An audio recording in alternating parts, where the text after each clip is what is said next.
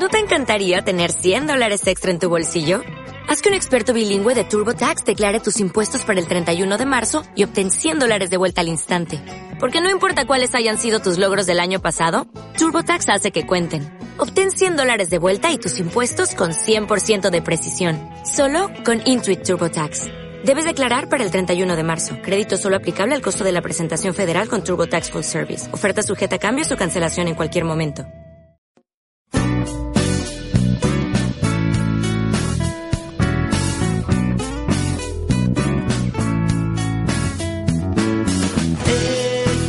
Equilateral, tu revista de juegos online. Podcast que hablan para ti. Artículos de libre opinión. Sobre videojuegos sin límite a la imaginación.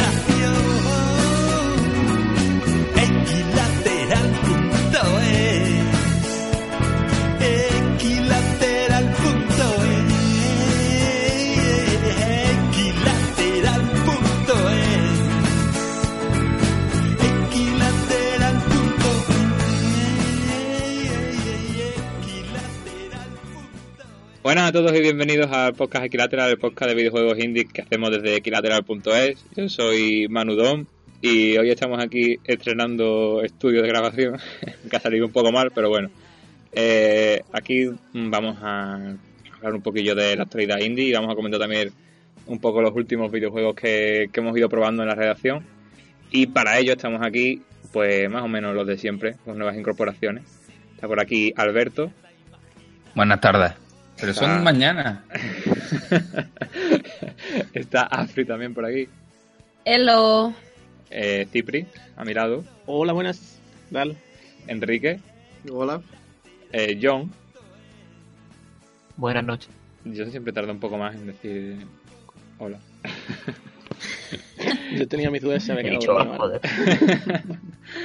Bueno, y como habréis podido escuchar, eh, estamos estrenando una nueva canción de cabecera, maravillosa, genial, que nos han creado los chicos de Doble Tú, que para el que no lo conozca son los autores de la maravillosa también eh, canción de Desatranque Jaén. Tío, eso. Phuket, Phuket. Y, y queremos agradecerles desde aquí que nos hayan nos hayan honrado con su con su voz y con su música. En serio, genial. Muchas gracias. No, no garantizamos gracias, que, muchas gracias. no garantizamos que el podcast esté al mismo nivel que la canción. Ojo. No creo, no creo. Yo si fuera si fuera un oyente quitaría el podcast en cuanto acaba la canción. Par- sí, exactamente. A partir de aquí va a ir todo Todo cuesta abajo. Todo Totalmente. cae, todo cae. De aquí ya Todo hasta cae. que, Na- hasta nada que- por superar. hasta que empecemos a hablar de bobos ya todo se lo, lo podéis saltar entre medio. Bueno, vamos a hacer una pequeña pausa musical antes de hablar de, de las noticias.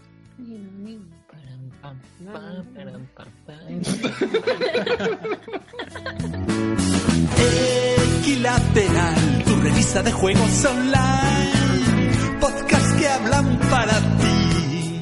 Empezamos con las noticias, que hoy tenemos un par de cosillas que comentar, porque eh, hace, bueno, la, sema- la semana pasada se anunció Momodora 5, la quinta parte de la saga de, de juegos indie, que es así rollo RPG y tal, y tenía la innovación de que llegaba en tres dimensiones, la saga siempre había sido en 2D y esta era en 3D.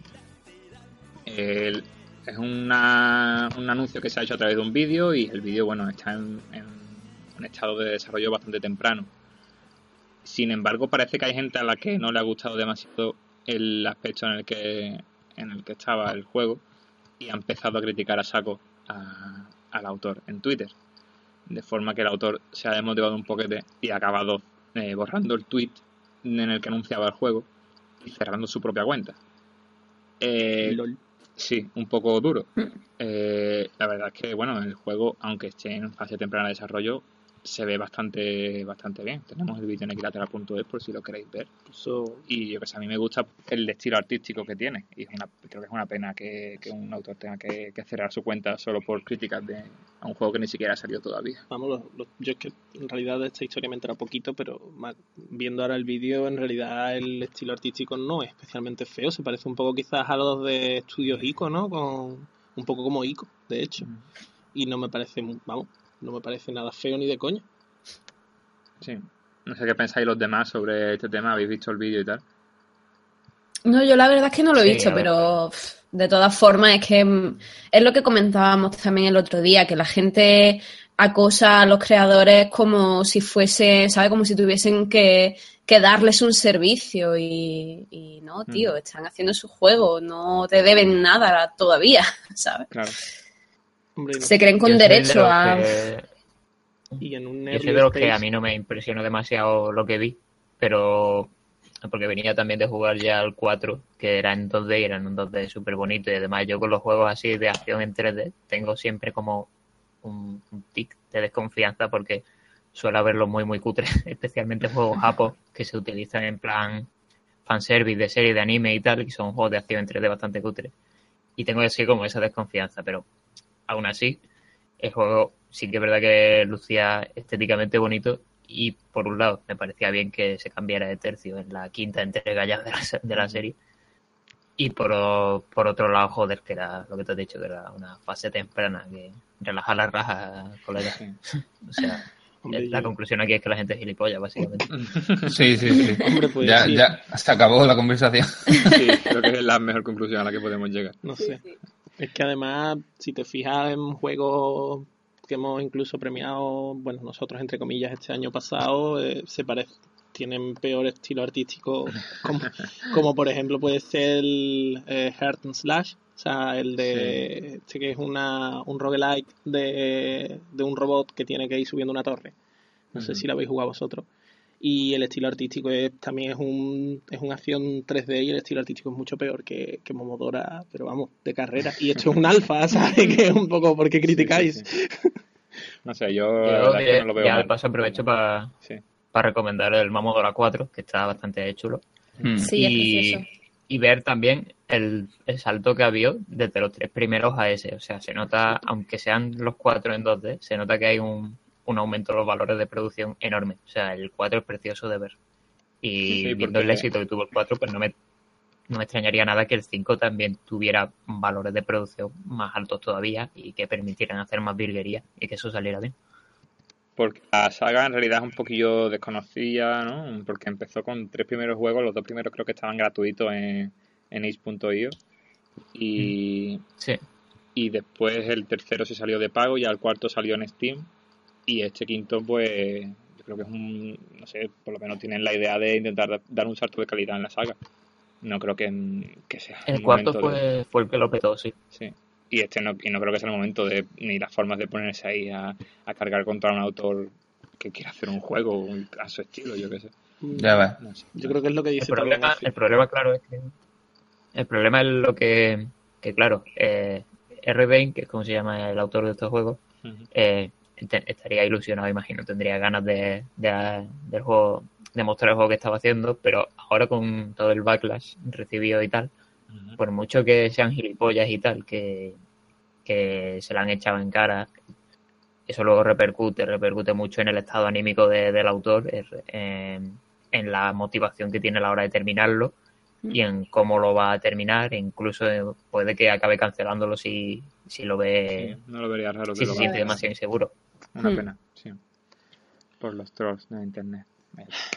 Pero es que eso es lo que dice Afri, que, que en realidad aquí lo que hay es un fallo de, de a la hora de, de pensar en, en, en, que, en que te deben algo, o sea, en que Claro. realmente te están enseñando un early stage de su juego, que es como si un- es un trabajo muy personal. Y, y tú te dedicas a criticarlo muy en plan troll de internet, o sea, es, un Sí, poco... la comunidad tóxica que, que envuelve a todo este, a todo este mundillo, desgraciadamente. Si queréis pasamos a una noticia un poco más alegre, que, que ya nos ha bajado esta Muy, muy de, muy de- motivación. muy de- muy de post, de Huffington Post, ha sonado esto de, art- de trolls del internet.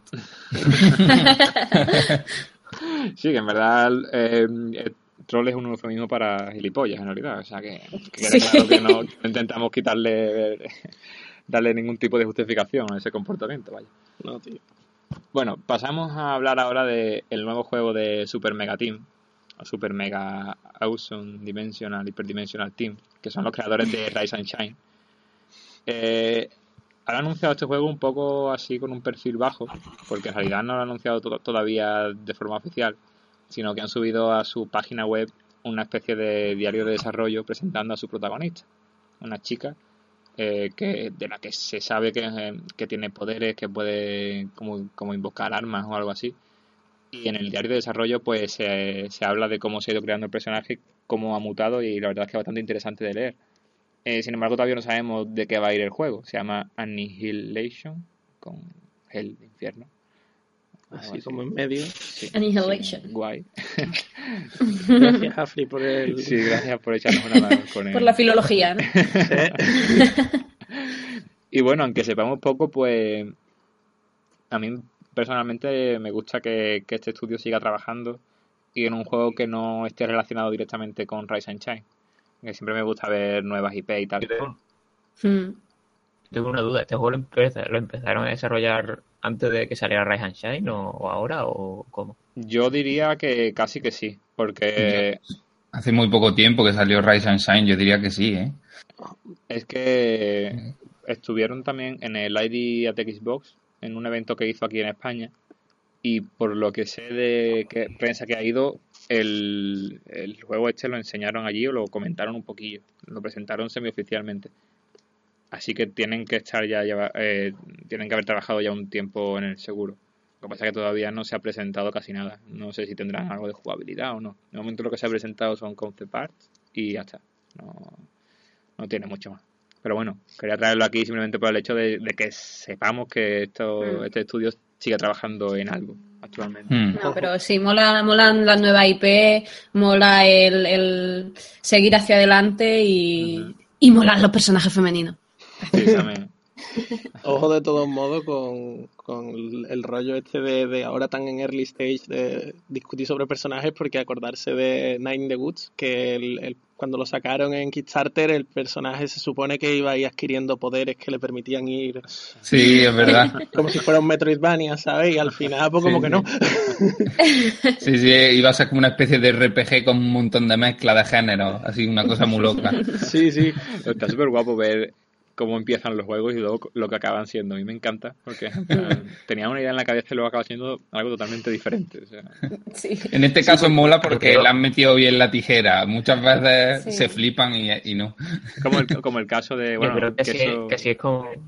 Sí, sí, que yo ¿no? no. Yo creo que así es como tienen que empezar todo, todos los juegos, ¿no? En plan, tío, vamos a hacer algo, vamos a hacer un RPG con plataforma y con Y barco. acción, y, Sí, yo creo, que, yo creo que sí, que todos los juegos son en su... y con y, y con historia que se ramifica a lo más este, como luego te vas dando cuenta de que igual el presupuesto pues no. Bueno el presupuesto y que igual y que igual no encaja también una cosa con la otra. Y que igual no hay tiempo humano para desarrollar todo eso, ¿sabes? pero pero yo quiero yo quiero pensar tengo la, la idealización de que, de que todos los desarrollos de videojuegos absolutamente todos empiezan así Sí, es posible. Sí. hasta yo qué sé, hasta Fumito Ueda para desarrollar de la Guardia se puso así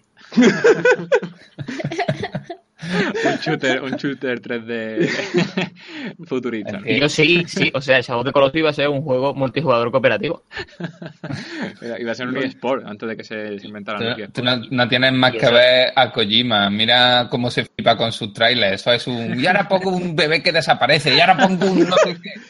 Él está todavía en esa fase. Ya verás poco a poco como poco a poco le va Y quitando luego, cosas. verás. espérate a que llegue a la fase de, bueno, ¿y eso cómo se juega? exacto, exacto. Yo creo que se va a ir a, a las Bahamas con, con Sid Murray de No Man's Sky para huir de todo. Total, total. que, que hablando también de los juegos de esto, de lo que estamos hablando de, de cómo empiezan y cómo acaban siendo, que se me ha olvidado comentar también o meter en la escaleta que Jonathan Blow ha enseñado ya su nuevo juego, tío. ¿Ah, sí? Sí, Hostia. su- mola. bueno, su nuevo juego, su nuevo Ha enseñado el código. Concepto.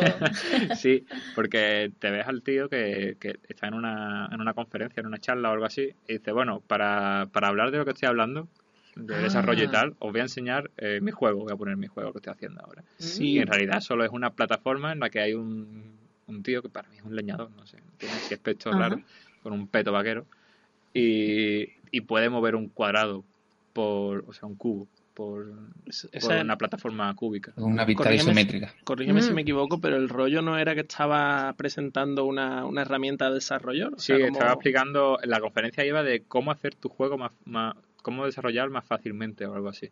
Vale. Y yo. Sí, y en el vídeo se pone ahí a cambiar los colores de todo, a crear un montón de objetos, en plan, mira qué fácil lo hago, soy Jonathan Block. guay". Yo creo, yo, yo creo, otra, otra de mis teorías locas, que Jonathan Blow en realidad solo, lo único que quiere es dar conferencias y hace juegos para dar esas conferencias. Y se la suda hacer Como- juego. Ya, nabo. Como, no, no sé, no sé, es que Jonathan Blow siempre está dando conferencias, no sé cuántas, cuántas veces lo he visto dando conferencias ya, pero Sí. es como, no sé si sabéis la historia de que James Cameron es la única persona sola que ha explorado la fosa de las Marianas y que, ¿En serio? y que él dice que hace, sí, sí, y que él dice que hace las películas de Avatar, que, que va a tener ahora cuatro secuelas, para tener dinero para seguir explorando el mundo submarino. Pues Jonathan, LOL. Jonathan Blow un poco lo mismo. Eh, él hace juegos para seguir dando conferencias sobre esos juegos. El objetivo de uno y de otro es, es curioso. ¿eh? Uno va a la foto de las Marianas y otro solo quiere dar conferencias. Oye, eso así. está bien, le gusta enseñar, ya está. Es que me gusta que me miren gente. También, Chiquillo. Bueno, en tema de actualidad yo creo que, que ya más o menos está todo.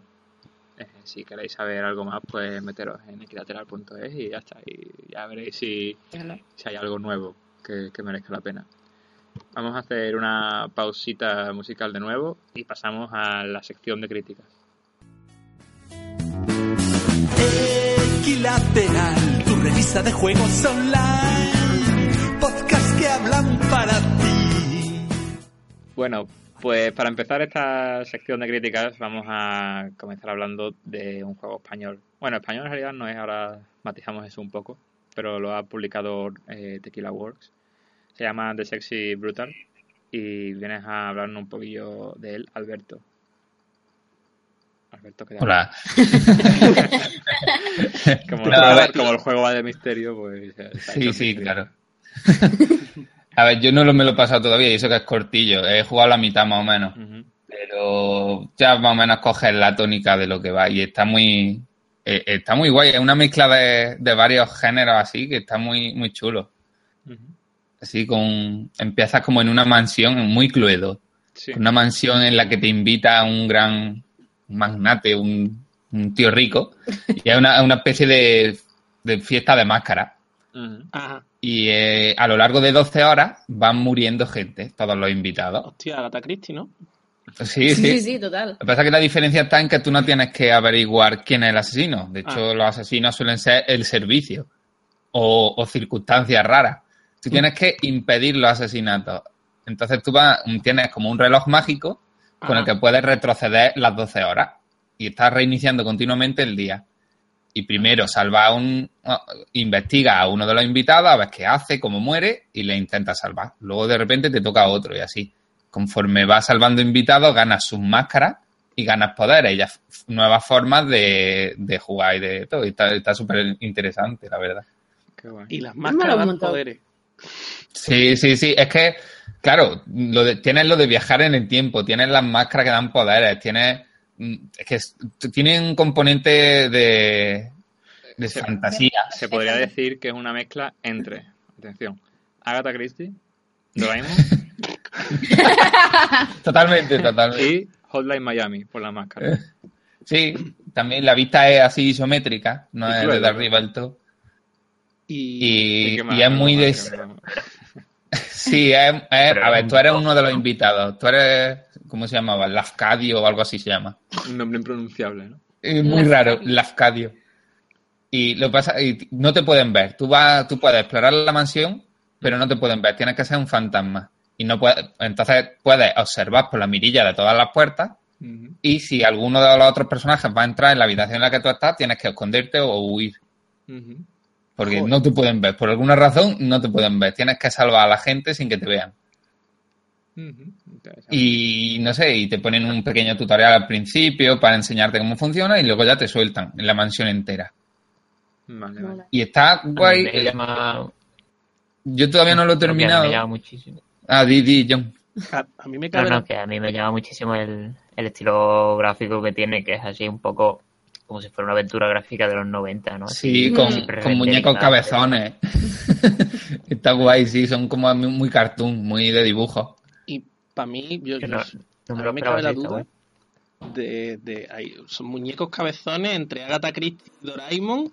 Se llama The Sexy Brutal. O sea, ¿por qué, qué- qué- qué- por qué sentido tiene el título? Pues la verdad que no lo sé qué, qué sentido tiene. Creo que, a ver, creo, ah, no sé si el. No, es el nombre del casino. casino en el que está. Exacto, eso te va a decir. El casino se llama Sexy Brutal, creo. Ah. Vale, vale, vale. Oye, tenía algo más de sentido. es Es, que- un- es como una mansión reconvertida en casino o algo así, ¿no? Sí, sí, porque luego tiene un montón de salas de todo tipo. El casino está en una zona, pero luego tiene 20.000 sitios distintos. Y las habitaciones son rollo así diorama, ¿no? Están, se ven desde... Se ven Sí. Isométricos, sí, sí. Y no Tú la cámara la ves en isométrico y tú... Sí, están todas conectadas. Es un mapa muy grande. Sí, pero digo, Eh, visualmente tú ves cada distancia individualmente, ¿no? Y ya cuando Sí, pasas una exacto. ya la otra. Eh, exacto, sí, por- habitación por habitación. Y tienes que ir explorándola y vas descubriendo todo el mapa. Eh, Es, li- es lioso. De hecho, muchas veces te dicen, a partir del segundo, después del segundo, de la segunda víctima, ya te dicen, ha muerto otra persona. No tienes ni idea de, de dónde está. Tienes que buscarla. Observar por qué ha muerto, cómo ha muerto, seguirla por todas las habitaciones y luego ya de ahí mira a ver qué haces tú, cómo influyes para que no se mate. Ah, qué guay, qué guay, qué guay. Qué guay. La verdad es que es una idea súper interesante y súper innovadora, no sé, me, me gusta cuando intentan cosas nuevas, ¿sabes? Cuando se inventan juegos nuevos, ¿sabes? No tiran por las mismas fórmulas de siempre. Sí, está muy sí, guay, sí, muy está, original. está guay. No, no es muy largo el juego, el juego es cortillo y, y en, el en el rato que dura te da un montón de variedad. Que yo qué sé, a, eh, a la primera víctima pues solo puedes mirar por las mirillas, esconderte. Luego te dan una habilidad de escuchar a través de las puertas. Así va, va aumentando un montón de, de sistemas Mola. y está guay. Claro, la verdad es que Yo vamos, tengo lo que estás duda. contando está muy original. O sea, no, es, no, es, no parece a nada de lo que yo haya jugado hasta la fecha. Exacto, Sí. exacto. ¿Qué decías, John? ¿Tenías una duda? Yo tengo una duda y es que, que cuánto exactamente hay de... O sea, este juego exactamente dónde sale, si de Tequila o, de- o del otro estudio. Este juego sale del otro estudio, que creo que es un estudio inglés, si no me equivoco. Que te voy a decir ahora cómo se llama. Pero creo que lo, eh, lo único que hace Tequila es editarlo, ¿vale? Eh, creo que, Ah, lo, que lo ha cogido lo ha cogido bajo su, su sello, pero lo que hace es editarlo y, y tal. Eh, se llama, el desarrollador se llama Cavalier Game Studios. Eso, Cavalier Game. Yo lo tenía pensando y no me acordaba. De todas maneras, tampoco les hubiera dado Y- tiempo, ¿no? Porque, Claro, eh, Tequila en realidad está con Rime ahora mismo, ¿no? claro, y hace poco estaba también con el del mono este que se escapaba, ¿no? Que, o sea, que, que no les ha dado tiempo, yo creo. un- Tequila con el mono. ¿No era tequila el del mono que se escapaba? Ah, no, ese. no, ese no. ese es el Ape Out. Ese. Que es de Devolver, lo edita Devolver. Ah, Devolver, vale, Sí, perdón. sí, sí. Eh, mm, vale. Es un juego que también mola mucho, pero no tiene nada que ver con tequila, tío. Tío, yo sé. quiero remarcar, Tequila, revólveres, quiero no remarcar sé. la frase tequi- Tequila con el mono. Oye, buena esa. Vale, bien. Sí, no, es que eso, tequila como que tiene. En un momento. Como que tiene más estudios aparte y tiene más cosillas, pero su principal proyecto como desarrolladores creo que es. Rime. Mm, Hmm. Que ahora queda poco también. Ya el mes que viene lo tendremos por aquí. Uf, algún día. Por Ya, ya sí que sí, ya sí que sí viene. Bueno, eh, ¿quieres decir algo más de, de Sexy Brutal, Alberto? No, si me queda poco y a ver si me lo paso. Pero yo lo, lo recomiendo porque está muy, muy interesante. Vale, Muy perfecto, perfecto. Pues ahí se queda. Eh, pasamos, si quieres, al siguiente, Cipri, ya que estás ahí Venga. en todo lo alto. Pasamos a hablar de Paladín. Hostia. Cuidado con Paladín. Paradigm. Paladín. Pues Paradigm es un juego que va de que eres una especie de aborto extraño, ¿vale? No eres Con un con tumores y cosas, y eres un eres un niño probeta, porque resulta que en el futuro hay una compañía que se dedica a crear niños perfectos. Entonces tú le dices, pues quiero que me saques un niño que sea eh, la hostia haciendo magia y, y- y te salen niños que son la hostia haciendo magia y cosas. Entonces pues este es, es el que ha fallado. Y entonces por algún motivo extraño eh, tú estás vives en una central nuclear, ¿vale?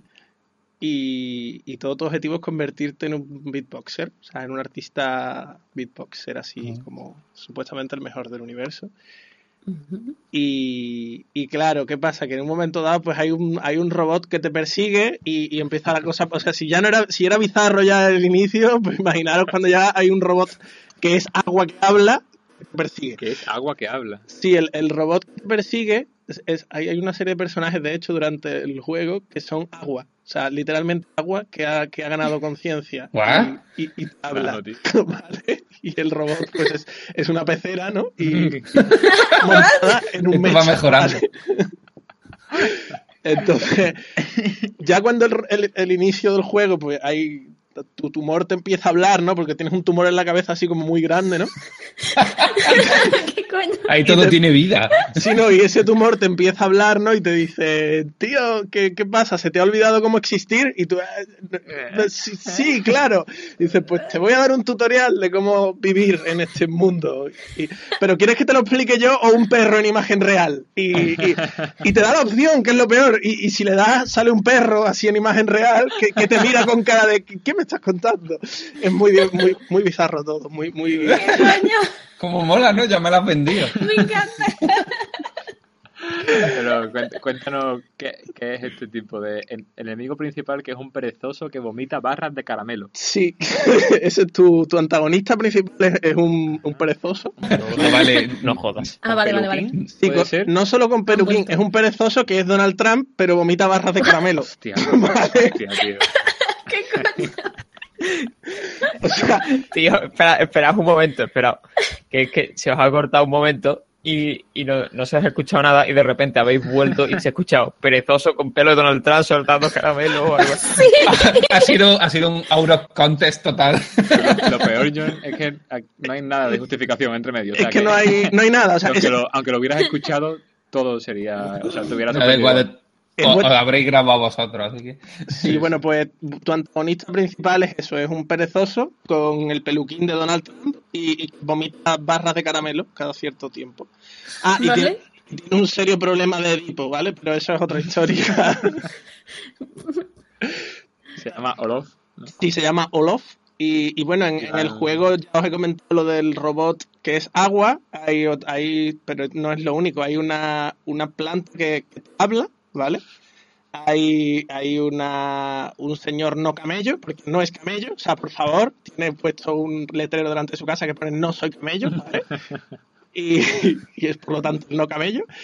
Eh, no sé, todo lo que os diga. Ah, hay un que es el, el jefe de una septa de, de rockeros glamurosos. Porque no podía ser de otra forma. Claro, y, y está eh, el cono, que es un superhéroe que, que lleva el poder de los conos, El ¿vale? cono. Conos de tráfico, o sea, de estos naranjas, ¿sabes? Ah, y sí. de hecho lleva uno en la cabeza. Soy el cono. dice. Sí, y, se El llama, y dice, creo soy, que sí lo he visto. soy el, El cono. Pug que, que lleva una peluca rubia súper enorme. Sí, sí, sí, sí. No, no, Ay, el me Puch sí, el encanta, Puch vale. lleva una peluca rubia, sí. Vale, pues el Pug lo he visto. Lo demás lo pusieron en, en equilateral de la Ah, claro, claro, por eso. De hecho, una de las primeras imágenes que os aparece es el Puch con, con sustancias blancas en, sospechosas en, un bol. ¿vale? Sustancias blancas que no- sospechosas. Que yo creo que no se la vendió el no camello, ¿no? Y el no camello, exactamente. Entonces, claro, ya, ya con esto, con esto que os acabo de contar, ya os podéis imaginar que el juego, mucho sentido por sí mismo, no, no, no, a ver, no tiene. O sea, no. Eh, la idea es, es, eh, de- es para reírse todo el rato y es un point and click de, de toda la vida de Dios, con, Sí. con objetos y, y movidas que tienes que ir intentando resolver puzzles cada vez más intrincados. Nunca te va a dar tampoco una, una dificultad así altísima, pero sí que tiene, tiene momentos de pensar. Y, y sorprendentemente, con todo esto que de esta surdez y esta psicodelia así tan hardcore, se las apaña bastante bien para plantear problemas así que dices tú, oye, pues, pues esto quizás debería de pensar más sobre ello y reírme menos.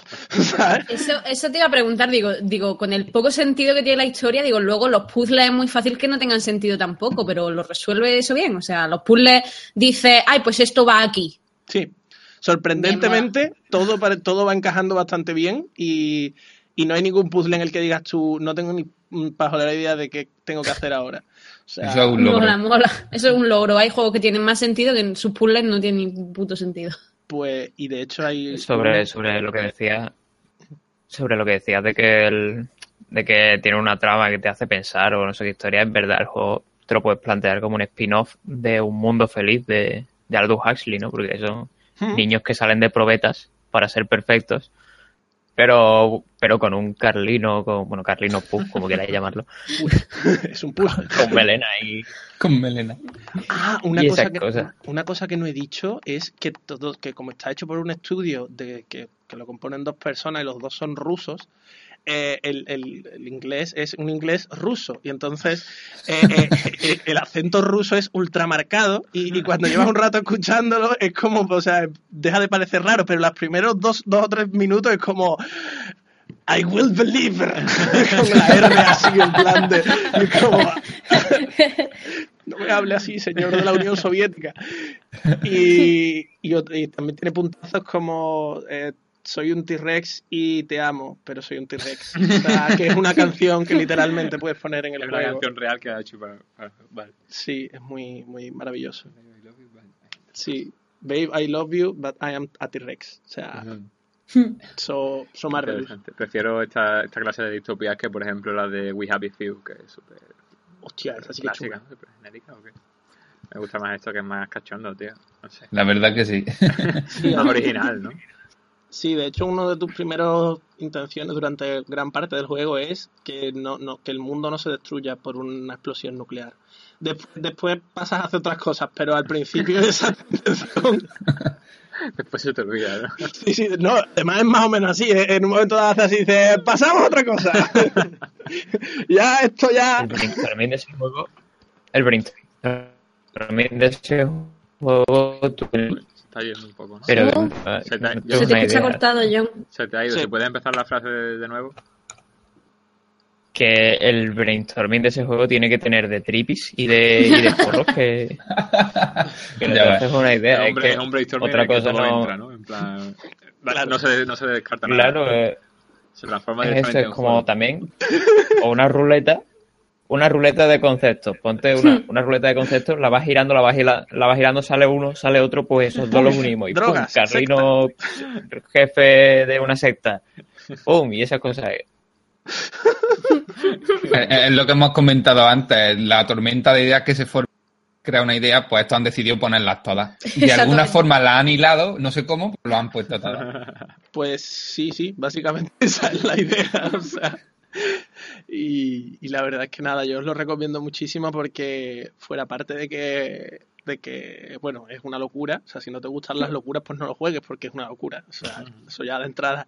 Pero, pero es una locura que es muy divertida y mola mucho. O sea, cuando llevas un rato es, es como, es maravilloso. O sea, es como, sí, claro, venga, voy a... Te lo espera todo ya, ¿no? Sí, hay un. Ah, me vas, a, me vas a asesinar con un rayo láser. Espérate, no, que me pongo detrás del escudo de, de protones. Que, que hasta aquí levantado porque sí. ¿sabes? Cosas así. Yo creo que, que- que es lo mejor que pueden hacer las aventuras gráficas que es irse a lo absurdo, porque como intentes ser realista, eso empieza a chirriar ahí de una forma.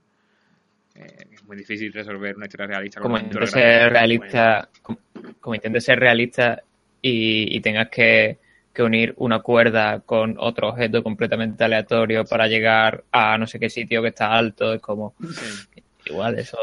Tienes que entrar aquí. No hay llave, pero tengo un martillo que puede reventar la puerta. No hay llave. Busca la llave. La llave se hace con, con una horquilla y chicle. Será. Pero que tenga un martillo, que, que tenga una, un bazooka. No, busca la llave. Que vaya de joder. Pero esto que Tengo un, yo bazooka, tengo un bazooka en el bolsillo y... Tengo un bazooka en el inventario. No, pero a ver, si- no sé si habéis jugado alguno al Siberia. ¿No? eh, No, la verdad es que no. ¿No? Pues el Siberia es un juego rollo steampunk, ¿vale? En el que vas con una señora que es una abogada que tiene que buscar un- a un hombre para que le firme un contrato de su fábrica. Y, y bueno, este Una hombre... súper interesante. Sí, est- no, pero lo gracioso es que em- em- al principio es como, no, esto es una visita rutinaria, voy para allá y después pues empieza a volverse todo muy, muy hardcore porque ya tiene que viajar en un tren steampunk porque el otro no está y pues, movidas. Y mola, mola. Pero el caso es que trata bastante bien temas serios, o sea, yo no creo que no se puedan tratar temas serios. No, no, en- ya en no digo temas Sí, serios, yo- no, sino más, más que nada el, el realismo, ya el- la seriedad. Coño, mira, el-. Pero lo, el- lo que es la el Kentucky ¿no? sí que Ah, chirría pero un que está poco. no sé, no, exactamente eso.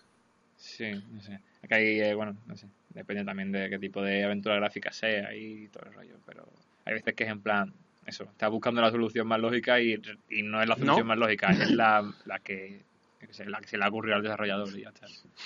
Ya he comentado muchas veces en este podcast mi, mi odio hacia las aventuras gráficas. Sí, de hecho, en el, en el, en el, en el podcast anterior no, nos quedamos bastante a gusto. Es verdad, es verdad. Joder, es verdad. Eh, y ahora vamos a volver a hablar aquí de las aventuras gráficas. Yo solo añado que lo pasé muy mal con el Randall Monday, que era todo el rato con puzzles absurdos. Era muy gracioso la historia, pero los puzzles no tenían ningún sentido. No, pues Sí, sí. con este no, no te va a pasar. Además, hay- al principio del todo, tiene una. Justo, justo al principio, tiene para elegir la, la dificultad. Y. Y es muy gracioso porque la, la- una de las dificultades es: ¿qué cojones? Yo solamente quería abrir el solitario. ¿Sabes? Y, y es como se supone que te va a llevar de la manita, ¿sabes? Pero. Pero bueno, no, no- en ningún momento se echa en falta, digamos, más facilidades o que te lo Ajá. expliquen las cosas mejor porque todo tiene relativa lógica dentro de su realidad. de todo. Qué locura.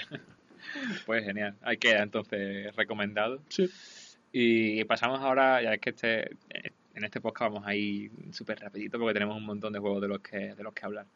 Y vamos a pasar ahora a Yuka Laylee, que me encanta el nombre porque me enteré el otro día gracias a, a María que busca parecer la pronunciación de ukelele, ya que el juego es como un como una especie de reboot de sucesor espiritual de Banjo Kazooie.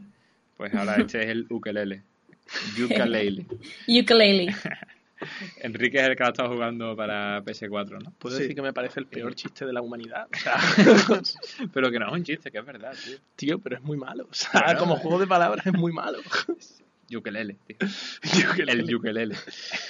Bueno, bueno. ¿Qué tal? ¿Te ha gustado? Pues ha estado ahí, ahí. No, no es algo que me, haya- que me haya enamorado ni, ni mucho, pero, Sí. pero el juego ha funcionado. A su manera, pero ha funcionado. Porque, a ver, poniendo en situación a, a nuestros oyentes, el título lo trae Playtonic Games, que es un estudio británico formado por antiguos miembros de Rare. Rare, que son los, como ha mencionado Claro. Manu, los, los que hicieron Banjo Kazooie, entre otros títulos.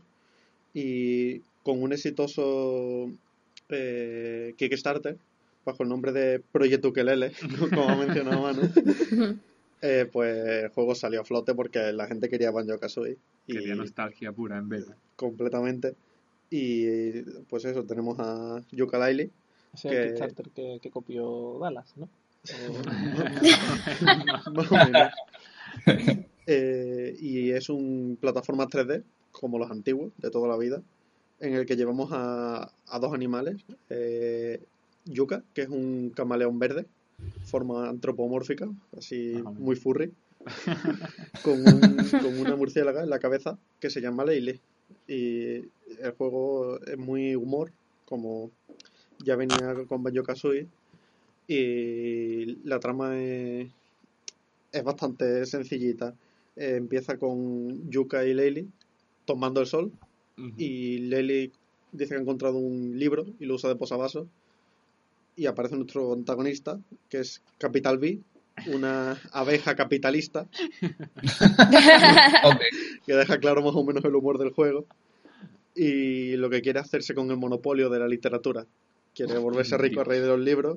Y casualmente, eh, Leili tiene el libro único, que es el que. Es un libro todopoderoso, básicamente. Empieza Capital B a robar los libros y se lleva el posavasos de Leili. Y, y claro, todos nuestros protagonistas los molesta. Y- porque se llevan su posavasos, ¿no? Claro, No no, idea no, del no. Hombre, y van a ver qué ha pasado. Y ya se van más o menos enterando de que eso, que ese señor ese es muy malo porque es capitalista.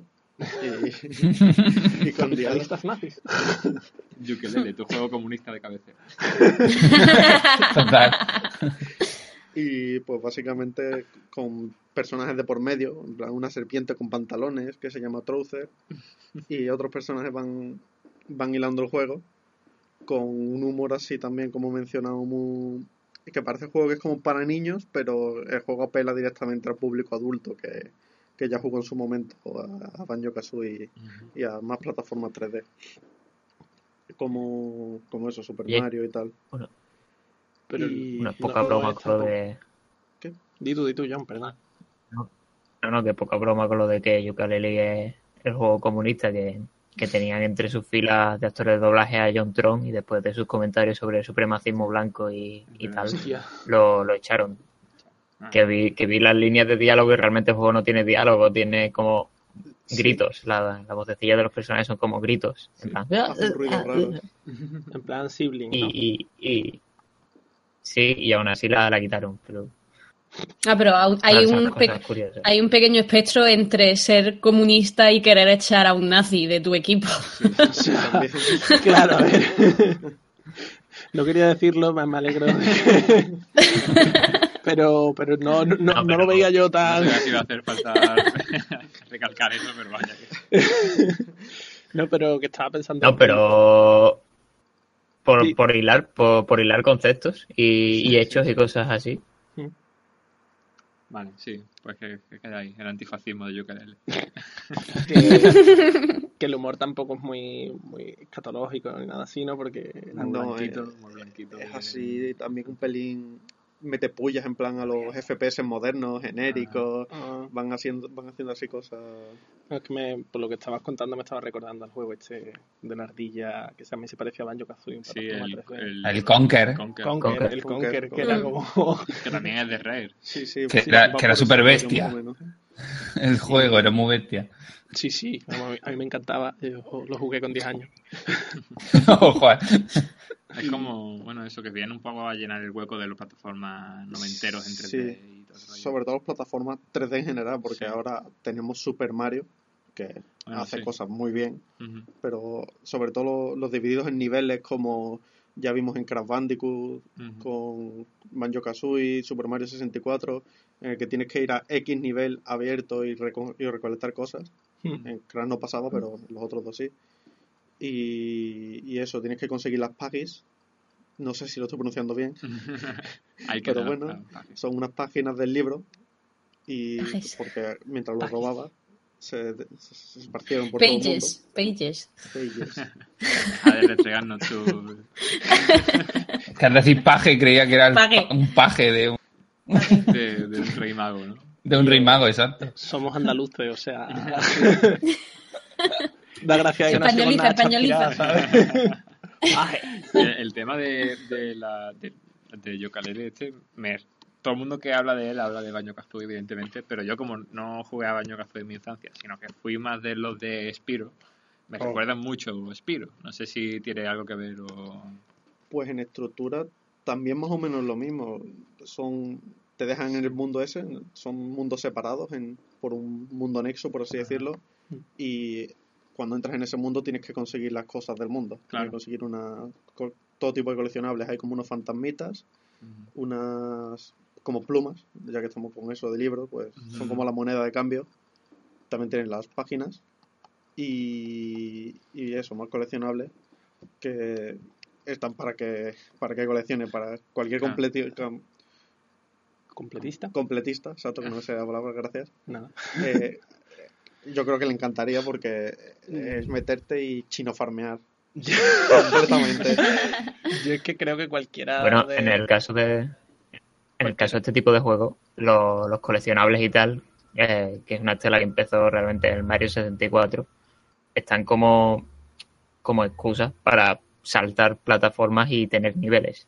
Y básicamente para tener objetivos a, a los que ir, ¿no? Es como sí la transición realmente entre que tú empiezas un nivel y consigues lo que quieres conseguir es lo que importa, que, que es lo que viene siendo realmente el nivel.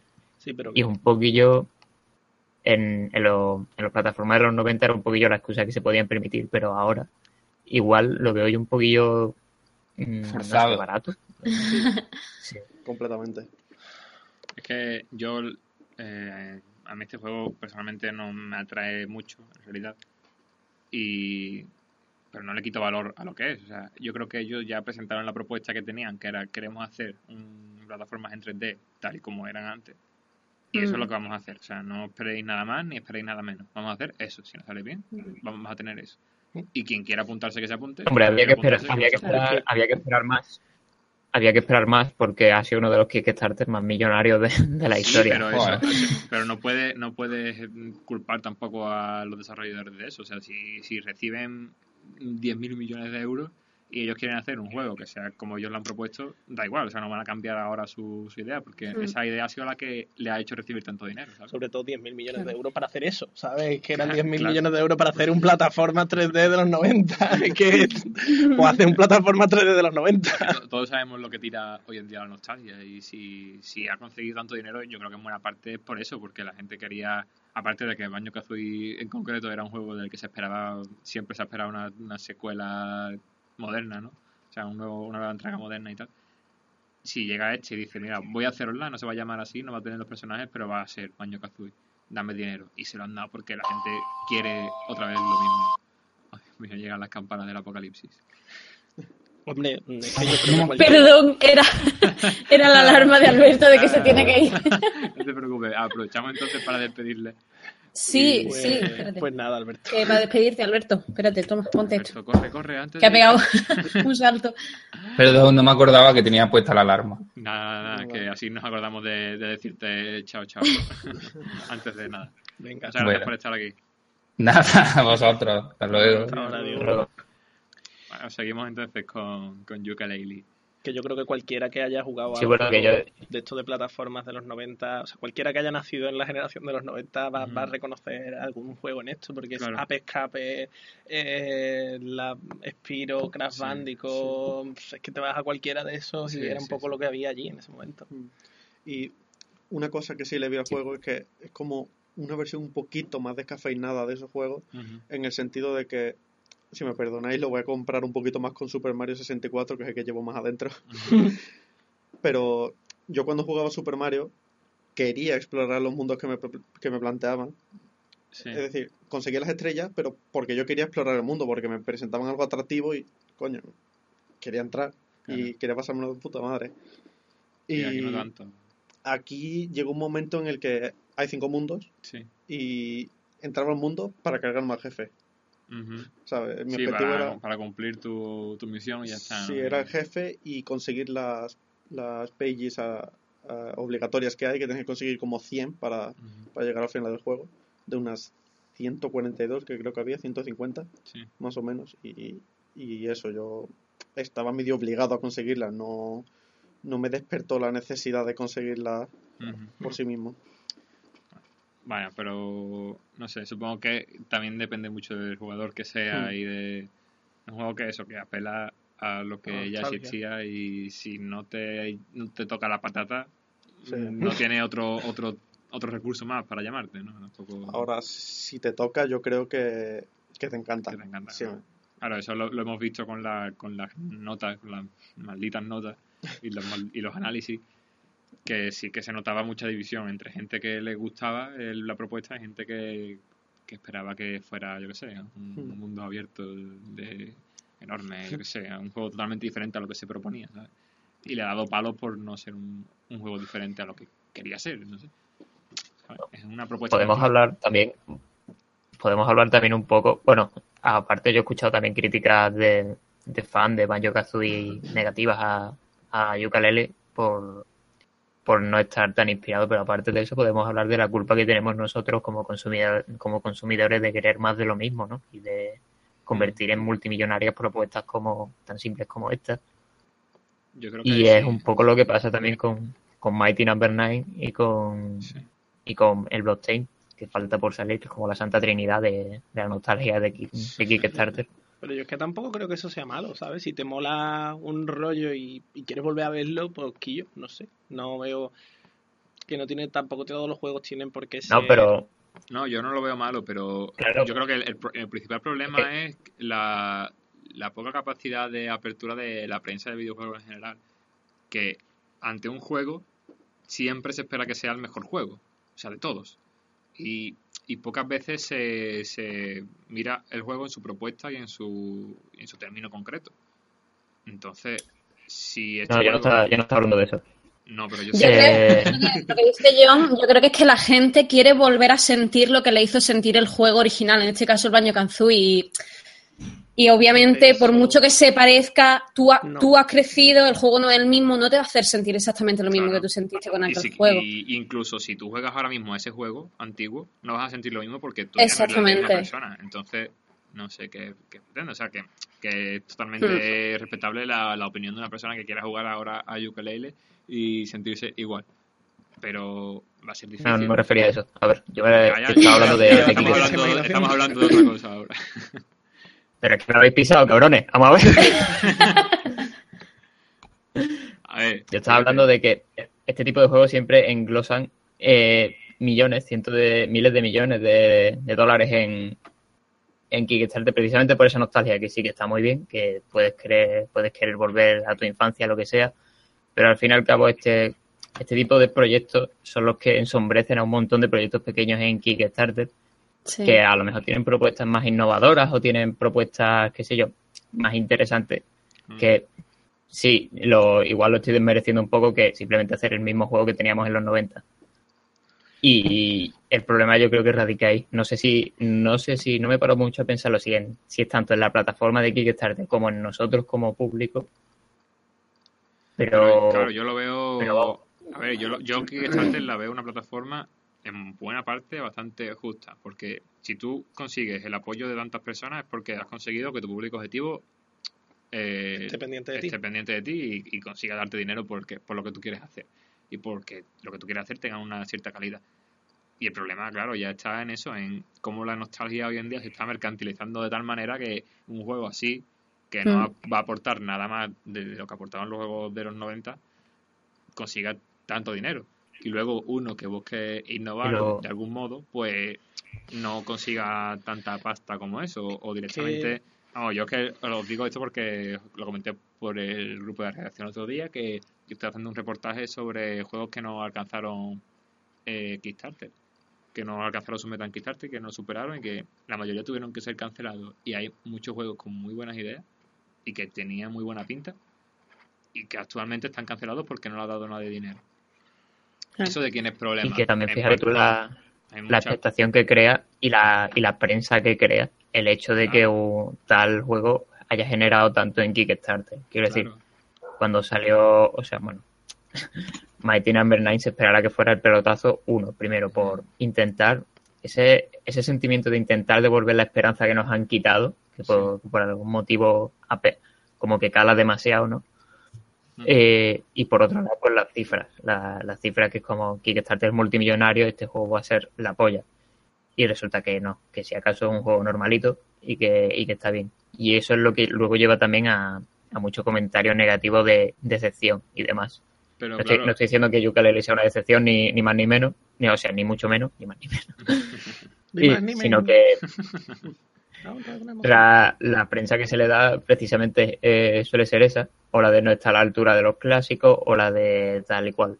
Pero por eso también decía yo antes un poco el tema de que la prensa de videojuegos está todavía muy limitada y, si, y, y creo que también mm, tienen y tenemos, voy a meter ya también en el saco, tenemos una responsabilidad enorme con este tipo de proyectos porque somos una prensa a la que nos gusta mucho la curiosidad y la tontería. Y decir en un titular que hay un estudio que está trabajando en un juego que es el sucesor espiritual de Banjo Kazooie da muchas más visitas y es mucho más curioso que hablar de un juego que tenga de verdad aspectos interesantes. Que no lo conoce nadie. ¿no? E independientemente, de e independientemente las visitas, o sea, Mm. independientemente de, la- de las visitas, eso, eso llama, tiene, porque ya lo de la nostalgia que hablábamos Claro, antes. exactamente. eh, Llama, tiene, tiene una audiencia mucho mayor que decir, pues hay un juego que, yo qué sé, que tiene... Que no sé ahora mismo qué ejemplo poner, la verdad. Pero la idea creo que está clara, que llama más- mucho más ese tipo de tonterías y curiosidades que de verdad juegos interesantes. Y después, a la hora de... O sea, si, Sí, si tú elevas la categoría de juegazo, Pero es que- un juego que solo quiere ser lo que quiere ser, Yo y después llega la hora de hacer la review y, de- y le das palo por, por ser lo que Y ahora quiere ser. párate, párate a pensarlo. Si realmente tanto, tantos millones engrosan estos proyectos que son esos proyectos que vuelven a traer eh, elementos de la nostalgia, otro candidato, por ejemplo, es Shenmue 3, que también es un Kickstarter súper millonario, eh, ¿no dice un poco eso de, del público de videojuegos en general como que queremos más de lo mismo en vez Sí, de sí, total, cosas pero, nuevas? pero Pero ese es el problema que, que se que, que veo yo de la típica frase esa que se dice de, de votar con la cartera. Pero que al yo- final pagan, los, o sea, votan los que tienen dinero. Es que es absurdo, porque yo no tengo dinero y, Hmm. y lamentablemente no puedo votar con mi cartera porque está vacía. Mi voto no vale nada. Entonces, me da mucha pena que muchas veces veo Kickstarter guapos en los que no puedo participar y por eso no, no lo estoy dejando de apoyar. Yo de todas maneras tengo que romper una lanza y decir que muchas veces novedad o, o emprender o, o sea, hacer una cosa novedosa no siempre es sinónimo de buena calidad Ya, ni ya, de hacer claro, una cosa claro. ni No, hacer claro. un buen juego o sea hacer un juego que tenga que se que apele a la nostalgia no me parece algo que lo des- que lo no, no, no, ni mucho menos, ni un mucho menos, pero que motivo. tampoco podemos esperar que ese juego eh, venga a suplir una carencia que tengan, que supuestamente tiene la industria de un género y que venga a gustarnos a todo el mundo y ya está. tío. Es un juego que, que viene a gustar voy a ser la voz discordante. a que le, que le gustan las plataformas en 3D y que quieran volver a jugar a plataformas en 3D bien hecho. Que yo Yo voy a ser la, la voz discordante y, y voy a decir que, que sí que valoro, aunque, aunque lo hayan hecho mal, como dice Cipri, que aunque la, la innovación intente salir mal, sí que valoro, por ejemplo, el intento de, de innovación, el intento de hacer algo nuevo. Antes lo decíais con Sesi Brutales, que es un juego que no se parece a casi nada. Hmm. Y eso está bien, luego el juego puede salir como sea. hombre pero- yo lo valoro pero yo tam- yo tengo que Es un decir aspecto que a valorar. que a mí un, un juego que no me que no me divierta, pues tengo más tendencia a valorarlo mal. O sea, por muy innovador que sea, mm, Pero, por ejemplo, yo disfruto mucho con, con juegos que simplemente intentan en- adentrarse en una mecánica que no, se, que no se ha explorado todavía, o en un tipo de narrativa o lo que sea, Mm. aunque yo que sé, sea un juego de jam que, que dura 10 minutos, o que sea un prototipo que, que están lanzando, me gusta más ese, ese tipo de juego que ponerme a jugar a un ukulele o un Mighty Number 9. Claro. ah, pero es que eso Ya depende de lo que cada cual considere como diversión. Yo, por ejemplo, me lo paso mucho mejor jugando a Beginner's Guide que a algo como Banjo Kazooie o Ukulele. Mm. Pero porque yo lo encuentro más estimulante, ¿sabes? Ya no, ya no divertido, sino estimulante. Me, me gusta más, pero a mí Me parece un, personalmente. peda- un pedazo de ejemplo, Afri. Pero No, pero sí. Y además, aparte, y ya esto, opinión personal, sin haber jugado a, a eh, creo que el, el hecho de recoger un espíritu que ya existe, el intentar parecerse tan forzosamente a algo que ya existe, creo que lo denota un poco, porque sí, vale, hay gente que disfrutó con eso en su día, pero al fin y al cabo son personajes nuevos, historias nuevas, niveles nuevos. Eh, realmente el único cariño que hay ahí es que intenta parecerse y que la gente que, que lo hizo es la un poco la misma. yo Pero realmente el juego que esa gente, Yo, el, juego, el juego, el juego que, que el público le, le encantó, realmente sigue ahí, realmente está ahí, realmente se puede jugar. Yo creo que estoy de acuerdo Eh, con eso, John. Yo creo que mm, una cosa te puede, te puede tocar la papa de muchas maneras diferentes. O sea, y no hace falta que, que sea una cosa que no ha hecho nadie y que tal. Puede Ya, ya, simplemente claro, que te toque claro. en los recuerdos de la infancia No, no. o puede ser que digas, No, no "Hostia, estoy, habla- no estoy hablando ahora de, innovación, estaba, estaba hablando de que Ya, pero te digo que no puedes denostar no un quiera- juego porque se quiere parecer a otro juego. Es que eso es como si yo te digo mm, que no se ha innovado nada en los point and click desde, desde que se hizo el primero, ¿sabes? Son todos iguales, no me jodas. Pero una no es, cosa es parecerse a- eso. no es parecerse, no es simplemente el hecho de parecerse a uno, no. Es el hecho de querer recoger, digamos, ese testigo nostálgico y como, co- como querer coger el relevo de la carrera, ¿sabes? Pero realmente es una carrera en la que los competidores han cambiado totalmente. Es un poco la, Y- un poco la diferencia entre sucesor espiritual y copia uno por uno del juego. Porque Mm. Claro. eh, por ejemplo, estamos Entre hablando de inspirarse en el recuerdo de algo y querer resucitar un cadáver. Sí. Sí, bueno, Exactamente. Diferencia entre Bioshock Y y, eso- Shock, por ejemplo. Hmm. Pero hablando así de, de novedades, de que tienen que innovar y tal, tenemos un género trilladísimo como los Metroidvanias, lo seguimos viendo y salen cosas chulas como Hollow Knight, O Rainworld. Sí, te- tenemos Ori. que saben explorar el género y las plataformas 3D, solo tenéis que ver, yo que sé, la evolución, la evolución de Super Mario 64 a Mario Galaxy. Claro, claro. Mismo Pero concepto, pero ¿sabes? Pero se siguen explorando cosas. A mí, por lo que contáis de, de Yooka-Laylee, da la sensación de que no ha seguido explorando cosas, que simplemente o sea, quiere volver a aquella época dorada de, de la Play 1, de, de plataforma en 3D y, y resucitar eso Claro, para la que- gente que lo echa de menos, pero no quiere explorar más, Que- no quiere... que Exactamente, Que tampoco me parece inherentemente 64. malo, realmente. Porque quede por delante que yo personalmente no, no veo nada de malo en eso. O sea, yo. No, yo eh, tampoco. Es como los típicos juegos hechos, los fangames de, de Pokémon. Que yo no juego. yo no juego porque no me, no me atraen. He probado algunos y no me atraen. Pero sé que hay gente que, que le encantan, que ellos juegan y se lo pasan de puta madre, Bueno. que pagan por ello que, que, y no tienen ningún problema. Pues allá ellos. Está. O sea, hay yo no. Sí, hay algunos que están que pueden estar más guays que otros, pero yo a la hora de ponerme a jugar, pues no me terminan de gustar. No, pero que te digo que hay uno incluso que Pokémon eh, nuclear o algo así se llamaba, que, que le llegó a decir la compañía que se estaba encargando de. Pokémon, les llegó a mandar un, un mensaje a los Sí. desarrolladores diciéndole que yo por favor cerráis. Sí. Dejarse el rollo. Creo que hay pocos pocos juegos de Pokémon No, que no hayan tenido problemas. Eso no tiene nada que ver porque esos son fans. O sea, estos son los creadores de Banjo Kazooie, realmente.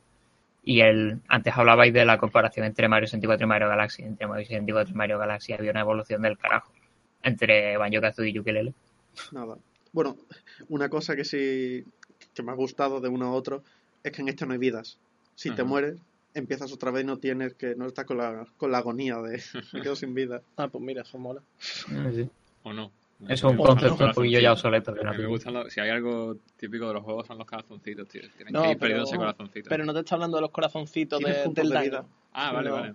Pero si te mueres, no, no tiene un uno al lado de tu retrato que dice. Ah, vale, vale, vale, no. vale. Sí, sí, sí. Vale, vale. Sí, entonces eso. Dice, te quedan También, tres para el game y también, bueno, Sí, no, eso no pasa. reca- recapitulando un poco, se puede ir siempre con esto de, oye, mira, si ha- habrá, seguro que habrá gente que le gusta, seguro que hay que respetarlo, porque si ha- ha- habrá gente que le gusta. Realmente con eso, con eso por bandera se puede ir con todo, con cualquier cosa. Y, y, preci- y precisamente si vamos con eso, pues entonces, ¿qué clase de, de crítica hacemos? Eh, y en el caso de Ukelele, lo que le, lo que le veo es eso, que sí, te podrá gustar si eres súper, súper nostálgico. Yo en, en lo que he visto, incluso a los nostálgicos les ha decepcionado un poquillo, pero Mm. aparte de eso, eh, Quizás el tema está un poco que en, es eso que, en que tú piensas que sí, venga, que, que hagan esto si No, que lo que habéis dicho. que sea nostálgico y todo el rollo, venga, que lo hagan, pero después cuando ves que hay tanta gente que le gusta y tanta gente que lo ha apoyado, te paras a, a pensar y dices, ¿de verdad todavía hay gente que quiere más de esto? ¿Que no quiere nada más que esto? ah, tampoco, Yo creo que para tampoco la... comparar eh, lo- el resultado final con el principio de la campaña del Kickstarter. Mira Mighty Number 9, por ejemplo, que todos los backers esta acabaron decepcionados, pero ya, ya. ya. pero pero sí es un poco es un poco eso porque es lo que decíais antes resucitar un, un cadáver y es como Yo de todas maneras... con no sé es como yo yo por ejemplo a mí me encanta Pokémon por temas nostálgicos es con lo que crecí de pequeño me, me flipa Pokémon de una manera increíble imagínate que Pokémon hubiera acabado hace 15 años y que ahora me, me salieran con con yo qué sé con otra co- con Yokai Watch por ejemplo pero pero si Yokai Watch lo hicieran los de Pokémon y y intentara parecerse muchísimo más a Pokémon. Y es como, vale, sí, pero esto no es Pokémon. Esto no. El recuerdo, creo, se queda en su sitio, quiero decir. Ya. No. Es, es muy difícil, no, sé, para mí es muy difícil que la nostalgia supere o, o iguale ni siquiera al sentimiento original. ¿no? Yo creo que, que con respecto a lo que Que decías esto, tú, es que el no afán de, el afán de querer ser, de querer, del afán de querer hacer lo mismo en plan, vamos a tener el mismo éxito y a gustar igual, intentando hacer exactamente lo mismo cuando han pasado muchísimos, muchísimos años. Y es como tienes dos personajes, dos- los dos son animales, la, los mismos, el mismo tipo de chistes, eh, el, el mismo juego de palabras con instrumentos musicales, como se nota mucho que baja lo que va, pero Bueno, Eso ya hace tiempo que pasó, a- sí. Vamos a ir dejando ya un poco de lado a Yukalele que ¿Quieres decir algo? No, yo con respecto a lo que decías tú de las críticas, que John, que yo creo que, que, no, que no podemos criticar a un juego porque le, por lo de no, bueno, seguro que tiene público. A ver, yo considero que la crítica tiene que venir desde lo que quiere hacer el juego y si lo cumple o no. Mm, Por ejemplo... ¿Y por qué no? O sea, es tu crítica, tú, es tu crítica. Más, más allá de lo que quiere hacer el juego, es lo que tú quieres que el juego haga para ti. A ver, que tú siempre puedes O sea, decir, Quillo, pues mira, para mí este juego fue no, no, me, no me aportó lo que yo quería que me aportara. Pero dentro de lo que cabe, lo que quería hacer este juego lo ha logrado. Mm, yo creo que eso lo puedes decir siempre, pero que una crítica no puede ser basarse íntegramente en tus impresiones. Tienes que también tener en cuenta el. Es que si no, al final. No, no estoy- no hablando de- no- Lo que estábamos hablando de Momodora hace un rato, ¿sabes? De no, es que a mí no me gusta cómo, No estoy cómo hablando de. No estoy hablando de basarte enteramente en tus impresiones. Estoy hablando simplemente en el hecho de que una vez una obra llega a ti, esa obra es tuya, no es, no es del autor. Eh, básicamente. Lo que el autor haya querido hacer, a ti en ese momento te la suda. Tú hablas de lo que esa obra, tú hablas de lo que esa obra habla, no de lo que ese autor habla. Sí, Y en ese sentido, pues- Pero tampoco puedes. Exactamente, sí. Porque ten en cuenta que es una obra que, que vale, que, que la muerte del autor está ahí, todo el rollo. Pero es una obra que viene y que viene a cumplir un propósito y a rellenar un hueco que los autores han creído que estaba, que estaba libre en el, en el videojuego. La gente ha pagado por eso. O sea, es puro. Yo creo, eh, y yo creo que la crítica no debe ser a ver, es- Yo creo que la crítica no debe ser tan conformista como para decir, oye, mira, pues esto ha, ha querido solamente No, yo esto no, y yo ha no hecho estoy esto. diciendo que la crítica sea conformista, No no, pero en este caso tú no puedes dejar de lado dejar de lado a la, propos- la propuesta del autor. Tú no puedes dejarla de lado. En este caso, por- en concreto. Pero Porque- yo creo que es que viene ninguno. por algo, o sea, vale, ya después. eh, Es que tú no puedes- es- casos ahora de eso. Es que bueno, mira, por ejemplo, yo te- hace el año, este año pasado hice una crítica de Desiree, ¿vale? Y, Sí. y Desiree es un juego que es un point and click también de, de un chaval que ve en monocromático y, y tiene una vida muy chunga. Vale, bueno, pues la, propo- la propuesta del tío era supuestamente una crítica a la sociedad de consumo y al capitalismo.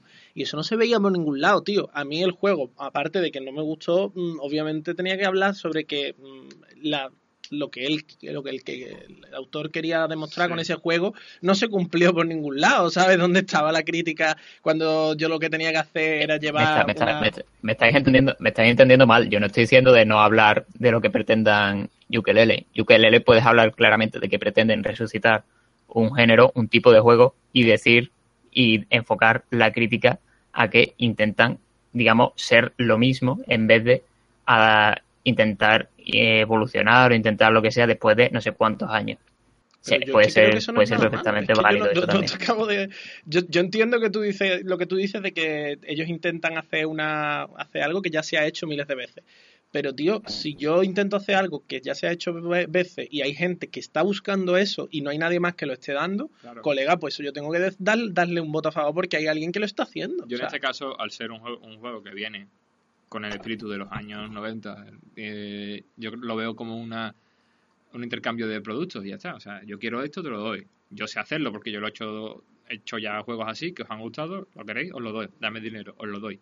Y creo que en parte no hay nada de malo con eso siempre que no sea la tónica general. O sea, siempre que haya mm, proyectos Sí, así. claro. A ver, O sea, lo que no- lo que no yo estaba diciendo es que sí, perfectamente, perfectamente puede, puede haber un juego así, no hay nada de malo, vale, que el autor haya querido hacer eso. Pero no sé, pero se le puede hacer esa crítica. Se le puede Sí, hacer sí, esa sí, crítica claro, de, oye, sí. Porque al fin y al cabo tú eres el crítico, tú eres el que coges esto y, y lo juegas y dices, oye, pues mira, habrá querido hacer esto, pero han pasado ya muchos años. O puedes decir simplemente lo que dice Cipri. Cipri, oye, pues mira, quería hacer esto, lo que quería hacer y lo he hecho. Punto. Ver, que está Pero- claro que al final el, el- el que habla es el crítico y el crítico es el que tiene que decidir de qué coño habla, de qué explica y qué no, ¿sabes? Pero que no deja de ser.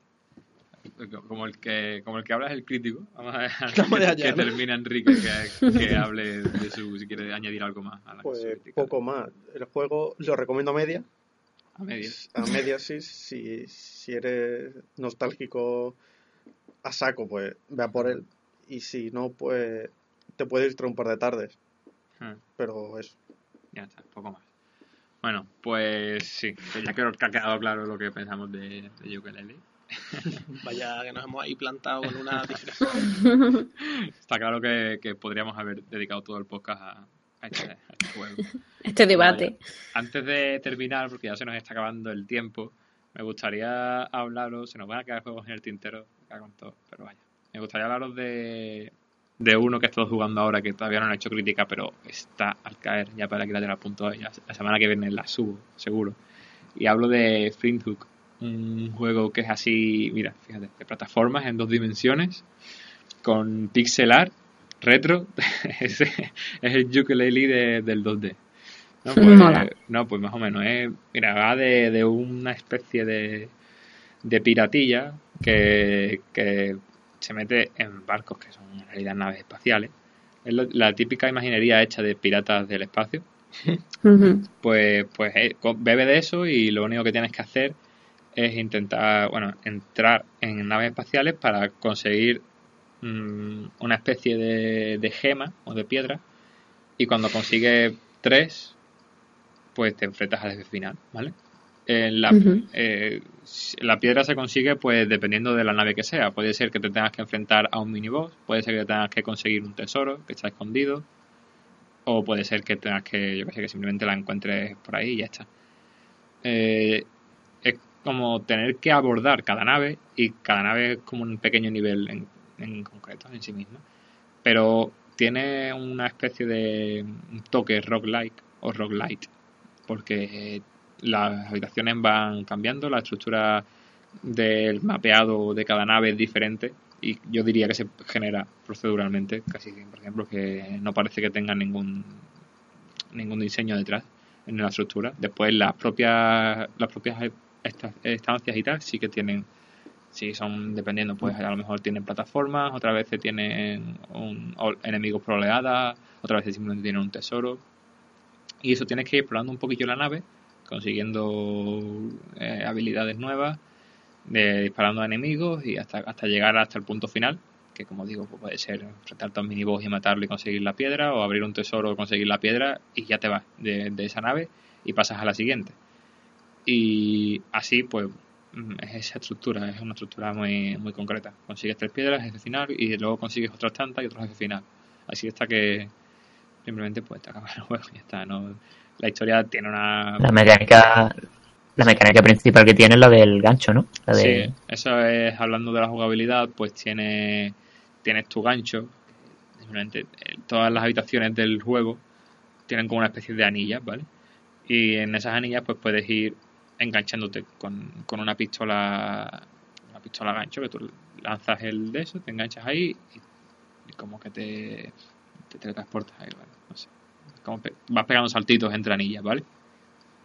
Y es una mecánica que está bastante guay, pero a mí me ha parecido que tiene un fallo y es que el juego tiene puzzles y plataformas y todo el rollo y, y me parece que el juego pide mucha más mu- mucho más detallismo en el en los movimientos de lo que te puede ofrecer o sea el juego es muy frenético para mí es una locura jugarlo porque muchas veces te, encuentras simplemente clicando con el botón derecho que es con el que enganchas la, eh, te enganchas a la anilla te encuentras clicando alrededor de todo el mapa de toda la estancia y vas moviéndote sin saber muy bien a dónde vas disparando a todos lados y claro, eso para los, para los momentos en los que tienes que luchar contra jefes y tal y contra enemigos está guay porque te permite mucha movilidad.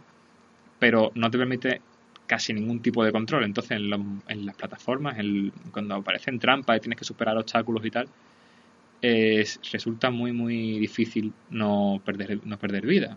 Porque te van quitando vida si te da un láser o si te da un pincho, pues pierde vida, lo típico, ¿no? y para mí es muy complicado tener un control sobre, sobre el plataformeo del juego. Y vaya. Pero se puede jugar solamente con teclado y ratón. No, también con mando, pero aún así es, es similar. El sistema de juego es similar. Y sigue sin tener mucha. No, no tiene. No, no es minucioso. Precisión. Sí, eso, joder. Llevo todo el rato que no me sale la palabra, gracias. Precisión. Es muy impreciso el control para mí, para lo que te pide. Y, y bueno, luego el resto del juego te, lo que tiene es que tienes que. Es, es roguelike, pero tiene una progresión externa y tú puedes tener habilidades que te van a ir acompañando siempre.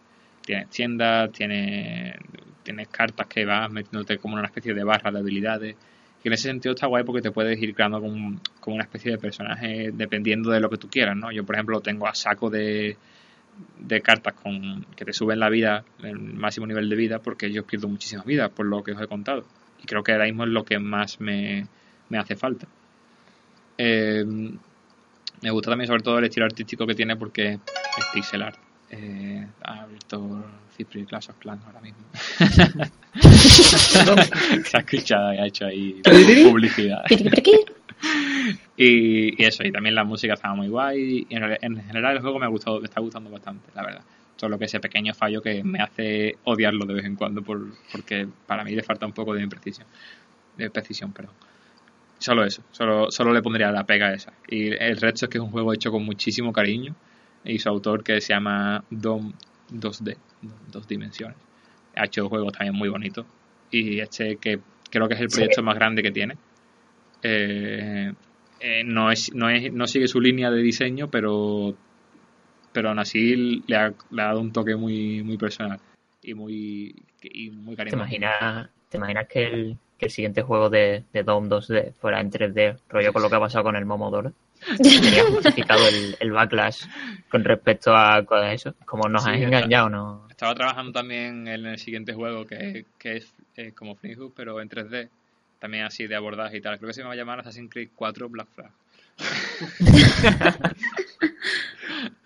Muy indie todo, ¿no? Assassin's Creed 4 Black Flag 2 en el espacio esta vez. en 3D. Eh, y nada, yo creo que poco más podría decir de, de este juego. Y, y como digo, se nos van a quedar jueguitos en el tintero, como son Immortal Redneck y Mr. Shifty. Y también The Great Wild Road. Sí, Podríamos hablar de- en sí el siguiente podcast. podemos hablar todavía de ello. Podemos hablar. Bueno, eh, en el siguiente seguiremos hablando de estos juegos que se nos van a quedar sin, sin comentar. Y aparte, un debate que íbamos a traer hoy, pero que también nos hemos quedado sin tiempo, eh, que era hablar de, del articulazo de, de Bogost. que, que da para, que da para Culazo comentar. entre comillas. Sí, articulazo por, por, su, por su extensión y, y por, y por la, el- Y por todo lo que ha generado, todo sí. lo que ha generado, por todo el ruido que ha hecho en redes sociales. Ajá. Yo creo que le podríamos dedicar un programa especial a ese artículo. un programa de debate. Pero bueno, nada, chicos, yo creo que está bien hasta aquí, ¿no? Sí. Eh, que ya es hora de irnos. Y pues nada, muchas gracias por estar aquí, hablando otra vez más de juguetes indies.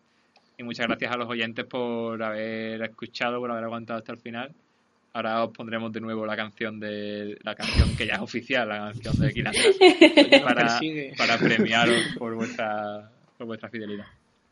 Nada, lo dicho, muchas gracias y si queréis comentarnos cualquier cosilla podéis hacerlo en los comentarios de iVoox, en nuestros comentarios de la página, a través de correo, a través de Twitter, arroba equilateral-es, o a través de Facebook, que también estamos con Equilateral. En Instagram también estamos con Equilateral. Y yo creo que ya está. Estamos en todas partes. Estamos en todas partes, somos unos putos pesados. pues nada, chicos, muchas gracias y nos vemos en el siguiente podcast. Nos vemos. Nos vemos. Adiós. Adiós.